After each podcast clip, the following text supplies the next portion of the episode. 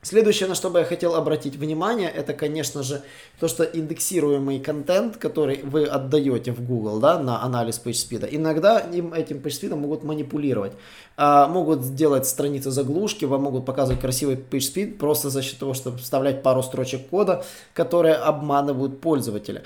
И я бы здесь бы побоялся бы сейчас экспериментировать с такими трюками по одной простой причине. Google может всерьез взяться за этот метод обмана и побанить те сайты, которые пользовались таким методом обхода его собственного алгоритма PageSpeed. Садись за парту поудобней и приготовься к ежедневному уроку современной рекламы, потому что новые знания помогут значительно увеличить трафик и продажи.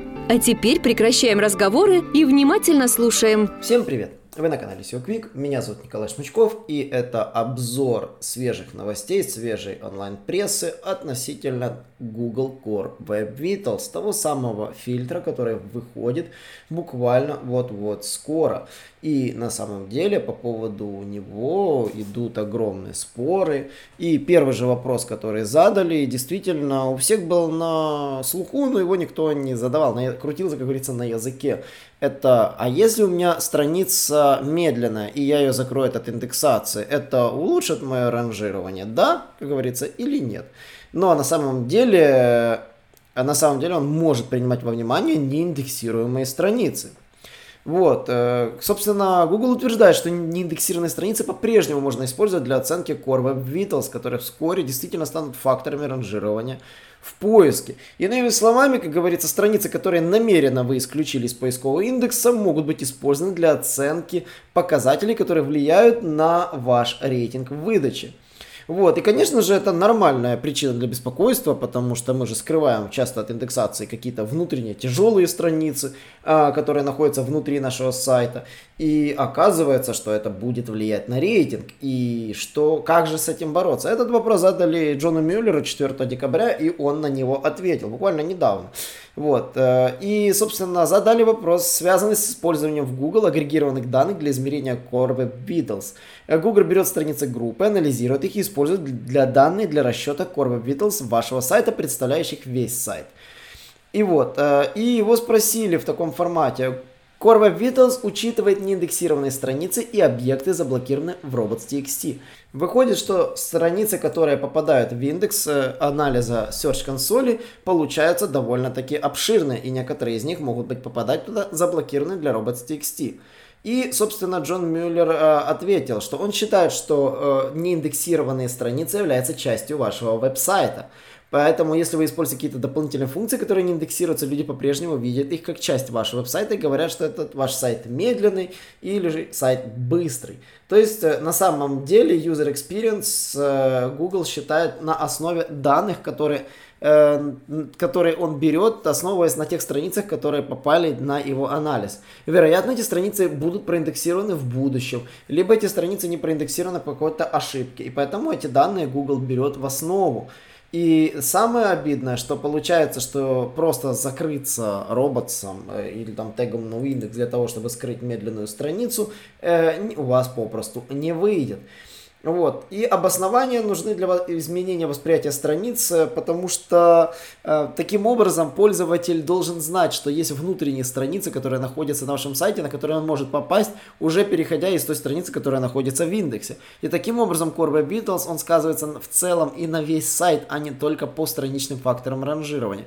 Поэтому я бы выделил Core Web Vitals все-таки э, алгоритмом, который является не постраничным, а именно частично и хостовым, потому что общий показатель сайта будет сказываться в зависимости от того, э, как Google просканирует и ваши внутренние страницы.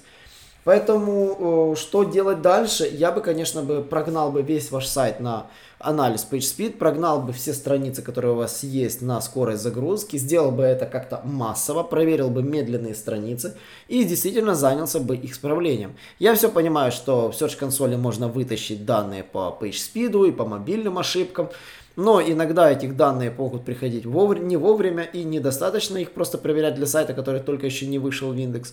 Поэтому я бы в этом плане посоветовал вам воспользоваться какими-то сторонними сервисами анализа PageSpeed. Мы сейчас разрабатываем аналогичные, словно знали, куда смотреть и где подстелить.